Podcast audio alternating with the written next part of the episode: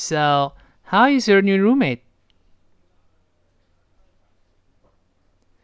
She really turns me off.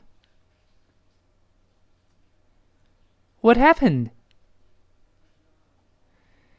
She's always making loud noises at midnight, and when I remind her, she always makes rude remarks.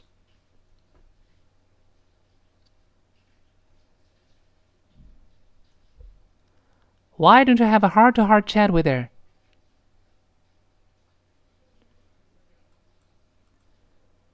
I tried, but it didn't work. But how many times did you try? At least three times.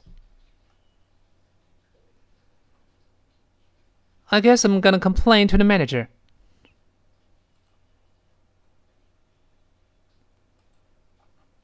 I hope she can be evicted.